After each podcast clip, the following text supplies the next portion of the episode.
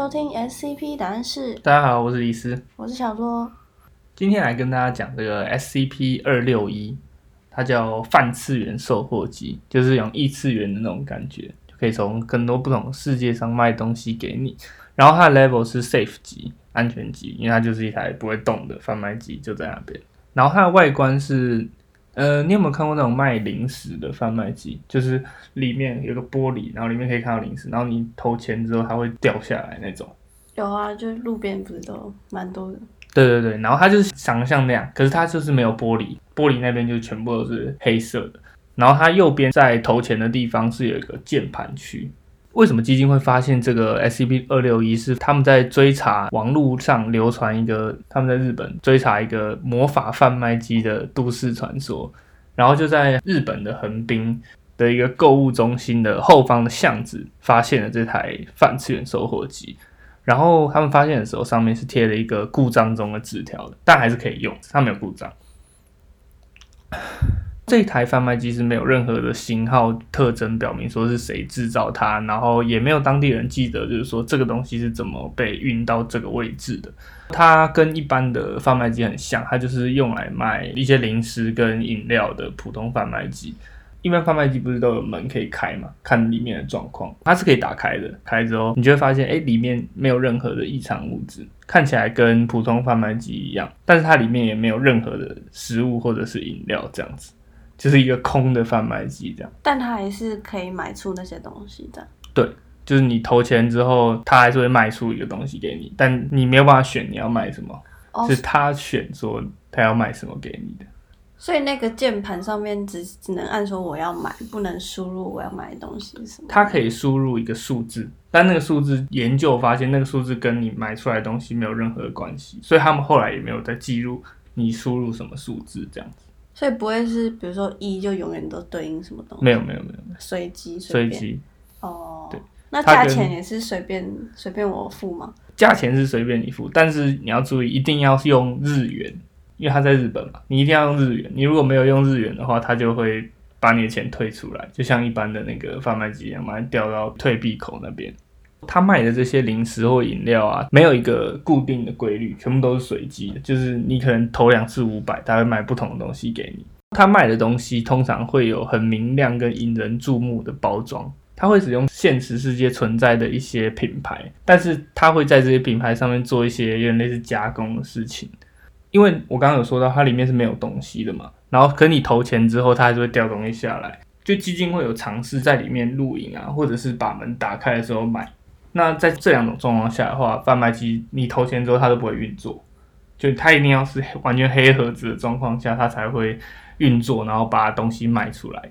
那如果我把真实的食物补在里面呢，然后把它好好的盖起来的话，呃，就不会有任何影响。打开它还是在里面，所以就是那些东西买不出来，就它还是会随机产出别的。那个东西买不出来。之前有一个状况，就是他把自己弄坏，他在里面卡了一大堆蜂蜜，然后所以基金会就要去清理它，所以他们后来就不会往里面放东西。有一些极端状况，就是说这个 S E B 二六一它是可以在没有插电的情况下使用的，没有插电的话，购买出来的物品可能会是更奇怪的物品。然后他们是称之为更不稳定的交易。然后如果你短时间用了很多次，或者是一次投了很多很多钱的话，他都会卖一些很奇怪的东西出来给你。那后来他们就是正常的实验，如果没有特殊 purpose 的话，他们正常实验就是五百日元。但他又没有限定你要付多少，那我就投最小金额来实验就好了。可以，你也可以投一块钱。诶，那他产出的东西？就是你投进去价钱的价值会跟它产出的价值是等值的吗？呃，他认为等值的。所以我其实每次投一块钱，他都会产出可能比较普通、比较便宜的东西。这样。对他觉得等值的东西。第一个在这台贩卖机上面测试一块日元的是一个博士，好，他叫 King 博士，国王的那个 King。好，然后他就开始投一个日元、两个日元、三日元这样子，然后贩卖机就好像记住他了。然后从此以后，跟他相关的实验，他当时投了一日元进去的时候，他得到一颗苹果籽；然后他投了两日元之后，他得到两颗苹果籽；然后贩卖机好像就记住他，只要是他或者是他引导的项目啊之类的，要用这个贩卖机做实验的时候，不管你投多少钱，他就会给他多少颗苹果籽。哦，对，他就说你要搞我是不是？然后我就搞你这样子。他然后这个这个搞他，可能口袋零钱就只有一块两块而已。一块两块日币超少的，啊，反正后来这个博士他就没办法再参与这个实验，因为他不管怎么投都是苹果纸。然后在最开始的测试的时候，他们是用八百块日元，在连接电源状况下买到了一些正常跟异常的物品。那正常物品就像是普通英文包装的奇多，或者是英文包装的零卡可乐，这种这个很正常嘛。稍微有一点怪怪，就是说像是火龙果口味的百事可乐，然后百事可乐是没有出火龙果口味，它常常会卖的东西就是一个现有的品牌的饼干味饮料，然后搭配上一个他们没有出过的口味这样子。像是异常物品的部分的话，它最开始卖了两个比较特别的异常物品，我给你讲一下。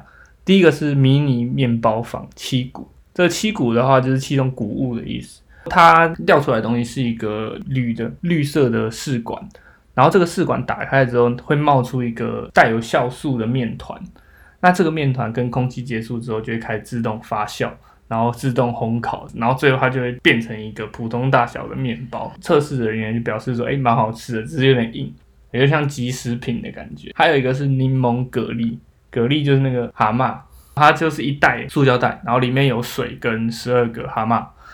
这个袋子里面还有一根塑胶管，有点类似荧光棒那种塑料管，像荧光棒一样。它使用方式就把它折断，然后折断之后，它就会开始迅速的沸腾，袋子里面的水就瞬间变成水蒸气，然后就有一个研究员被烫伤了。大概三十八秒之后，这些蛤蜊就煮熟了，并且它被调味成柠檬口味，所以它就叫柠檬蛤蜊，非常的直观。他们调查之后发现，这个被煮熟这些蛤蜊是地球上还没有被发现过的物种，所以你把一个新发现的物种煮成柠檬蛤蜊吃掉，对。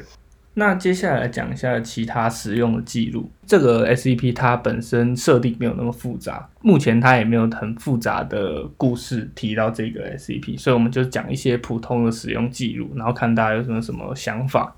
首先的话是第一次实验是五百日元通电。我们今天讲的这些其他使用记录都会是我挑出来比较我觉得比较有趣的啦，然后我会带到一些其他 SPR 或者是比较特殊的状况。第一个的话就是五百日元通电，然后它卖出了一个 SCP 四一七的果实。这个 SCP 四一七是一种树，它叫瘟疫树，它是一个潜在的 Cater 级 SCP。潜在的意思是它现在是被定位在欧几里得级，但它可能会变 Cater 级，长得就像非洲那种猴面包树。你是不是不知道什么是猴面包树？我不知道。猴面包树就是非洲的漫画里面都会有那种胖胖的树，然后上面的树枝很少的那种，哦，好，然后不会有叶子。哦，好好，没关系，反正它就是这样的树。这个树会结果实，那这个果实它除了皮以外，里面都是一些异常昆虫。这些昆虫被称为 SCP 四一七之一。这些昆虫跑出来之后，它叮咬人类，这些人会有一半的几率快速并发严重的一个心脏病，然后就挂。挂了之后，这个人的尸体会以非常快的速度去分解，然后长出一个新的瘟疫树。因为它就是存在这个扩散的性质嘛，它们其实有扩散性质的东西都很容易被定位在 Cater 级，对，这还蛮好理解。后面的话就是来讲这个四百日元通电，它就卖出了一个次元甜甜圈，它卖出来的东西都是有包装的、包装上面会写说这个东西叫什么名字，所以这个东西就叫次元甜甜圈。那写它的热量？会，他会写，他都会写营养标示什么的。他之前有一个实验，就是投了一个零日元的硬币进去，然后嘞，然后他就产出了一个麦当劳的 set，有汉堡、薯条、可乐，上面没有任何的营养标示。受试者吃下去之后，表示完全没有任何的味道，然后也没有任何的饱足感，就是类似这种，就是好，你不给我钱是不是？那我给你什么屁都没有的东西，这样子。好。然后我们继续回到这个次元甜甜圈，它的包装是西班牙文的。这个甜甜圈呢、它中间不是有个洞吗？这个洞是有异次元效应的。然后如果你把甜甜圈折断的话，这个次元效应就会消失。你如果把这个甜甜圈翻过来侧举的话，就会有很多小东西从洞里面掉出来。这些掉出来的东西取决于你拿哪个甜甜圈，然后你是谁跟什么时候拿的，但这个就不一定。他们记录过有掉出来的东西，像是小糖果啊，或者是水果拼图啊，这算比较普通的。然后也有掉出什么弹药、血液、汽油、未知的昆虫跟人类的手指这样。好跳痛哦！我觉得它可能是一个异次元切断，就是别的地方的人把手指穿过了那甜甜圈之后就被切断。哎，你要它是一个异次元的洞口的话，那说不定你的手指穿过去也会被切断。那有人这么做吗？没有，没有。大家应该不想要耍这种白痴，它而且它很容易破坏，就是一折就断。哦。接下来我要讲的这个是第一个五十日元的比较低金额的一个测试。是通电的，那它产出来是一个小纸罐，装着的吃我，它的商品的名称就像吃我，eat me 这样子，上面用法语写说令人垂涎三尺，无法抵抗的美味。罐子里面就装着五个像是螃蟹的动物，然后它只有三只脚，它的眼睛很大，闪闪发亮，还有一个小钳子，这样就像螃蟹嘛。罐子打开之后，他们就会很开心的一直跳来跳去，跳来跳去，然后用尖锐的声音说：“吃我，吃我，吃我！” 对，对。然后如果受试者就是迟疑或者是拒绝食用，然后他们会自己爬进去它的嘴巴里面。好可怕！对，然后它们被咀嚼的时候，这些小动物会发出快乐的尖叫声；被吞下去的时候，他们会这样，然后被吞下去。我可以请问一下，快乐尖叫声是听起来怎么样？耶！这样这样是尖叫吗？我不知道，大概就是这样。好，想象一个在发出耶的螃蟹这样子。好，好，不管它。然后接下来我们来讲一个伪造的五百日元。那这个伪造五百日元是基金会做的，它是跟真实的日元是一模一样。贩卖机被投入这个五百日元之后，它延迟了大概三秒，然后就掉出了一个白色不透明的玻璃纸袋。这个袋子里面装着类似于小熊软糖的糖果，但是每一只小熊都在比中指，就是，然后这个物品被认为是有威胁的，没有人去吃它。他们去化验，就发现每颗糖果都含有致死量的氰化钾。氰化钾就是柯南那里面最喜欢拿来杀人。马上想到柯南。杏仁有杏仁的味道，这氰化钾这样。好。柯南最喜欢。贩卖机很呛哎。对啊，好像，你给我伪造日元，我就给你一个比中指的小熊软糖，还有毒这样子。但感觉蛮可爱，蛮想看比中指的小熊软糖。感觉很 Q，你去做一套好了，感觉会卖。但是感觉会被告，就是。对。那接下来刚刚都讲了通电的嘛，接下来讲一些没有通电的例子。五百日元没有通电的状况下，有一次卖出了一个六英寸大小的 SCP 六八二，长得像 SCP 六八二的一个，它也是零食。然后它从这个贩卖机出来之后，它就开始唱歌跳舞。这个唱歌跳舞大概维持了两分钟之后停止。在他唱歌跳舞的时候，附近的安保人员、特工就开始对这个 S E P 六八二的雕像开枪。可能看到 S E P 六八二就很想开枪吧，子弹就被这个小小的 S E P 六八二吸收，没有办法伤害他。他就唱完他的歌，跳完他的舞就停下来。测试就是发现它是用焦糖做的，进一步的化学分析表明出这个焦糖被大量的砷跟皮马毒素污染，反正它就是一个有毒的焦糖糖果了。可是它不是都会产出能吃的东西吗？能吃啊，它没有说人类能吃。哦，所以它不能保证每一样东西都能安全被吃，就是在没有什么他没有在管你之下，对他没有在管你能不能安全吃，他觉得可以吃的。哦，贩卖机觉得，嗯，这个我觉得你可以吃，它就会掉出来，或者是你在弄它的时候，它就会弄你这样子。好，再来就是五百日元未通电的状况下，他卖出了一瓶革命能量饮料。就是那个文化大革命的那个革命，对，然后它是两百五十毫升的红色黑色条纹罐装，西班牙文的包装，红色黑色不是蛮牛的包装啊，随便。然后这个是一个碳酸饮料，然后带有柑橘的味道，蛮牛是不是这个味道？我不知道，没有喝过。不管。然后有一个低级人员喝了。因为他们后来都用低级人去测，这个低级人喝了之后，他就爬到附近的桌子上，开始大声喊叫“无政府主义者”的口号，然后跟警卫进行斗争，然后他就被处决了。所以他就被洗脑了。对啊，他可能就很想革命，他喝了之后就好想革命这样子，然后他就被处决了。然后他们后来还做了一个比较特别的尝试，就是他们用尼龙绳啊，或者是纱绳穿过那个硬币。投进去之后来看说，哎，他可以买到东西？因为一般很多就是用这种方法在偷饮料嘛。分成两种状况，一种是通电，一种是没有通电。通电的状况下的话，它是可以正常的获得买出来的商品的。但是如果你去食用了这些用这个方法买出来的商品的话，百分之百所有这些免费获得的商品都会导致吃下去的人马上全把呕吐出来。你看嘛，你要把我的钱拿出去，我就让你把书吐出来，这样子。所以它其实还蛮人性化的一个自动贩卖机。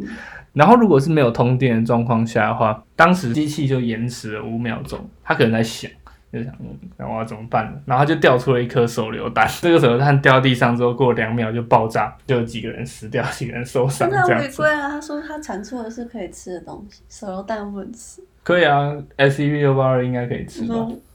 喂我们吃巴拉。对啊，S E V 六八二什么都可以吃。他说嗯，这可以可以吃。我没有说人类可以吃。这个爆炸之后，机器本身是没有任何受损的，所以说不定它是可以吃的，只是它会爆炸而已。你没有来得及吃掉它。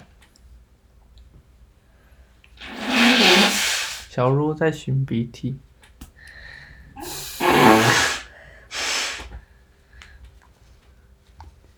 好了。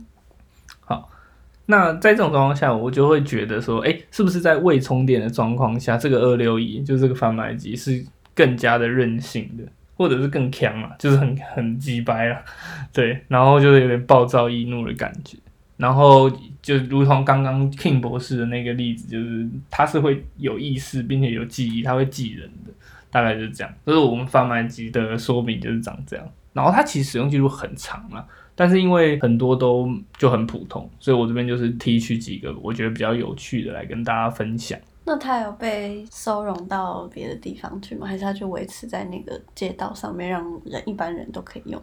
哦，没有，他们有把它收走啊。但是后来的话，就是有点类似当时咖啡机的处理方法，就是放在那边给大家用。内部人员可以用。对对对，只是说你用了要记有人监管这样。有有有，就是咖啡机好像是三级以上吧。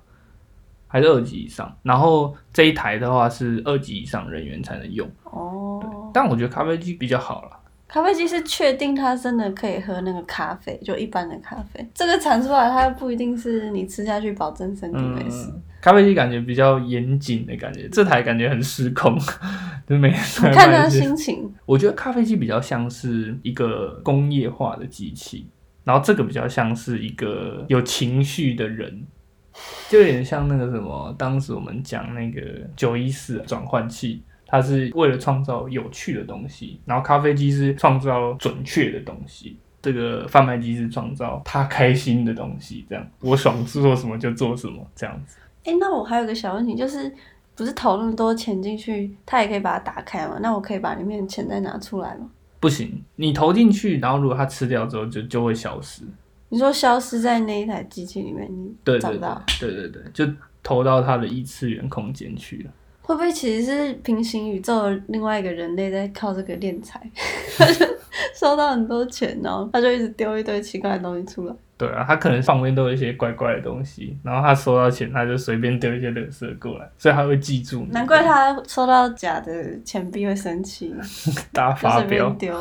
假币是刚刚那种比中指的熊熊，对啊，比中指的熊熊好可爱。其实我还想跟大家分享一个跟自动贩卖机 有关的漫画，我很喜欢看的，但是跟我们节目没什么关系啦。我看过，但是我就想跟大家分享一下，叫做它在那个 Webtoon 上面 Line 的那个 Webtoon，然后它叫自动贩卖鬼，对不对？好像是，我很久，我好像去年还前年看的。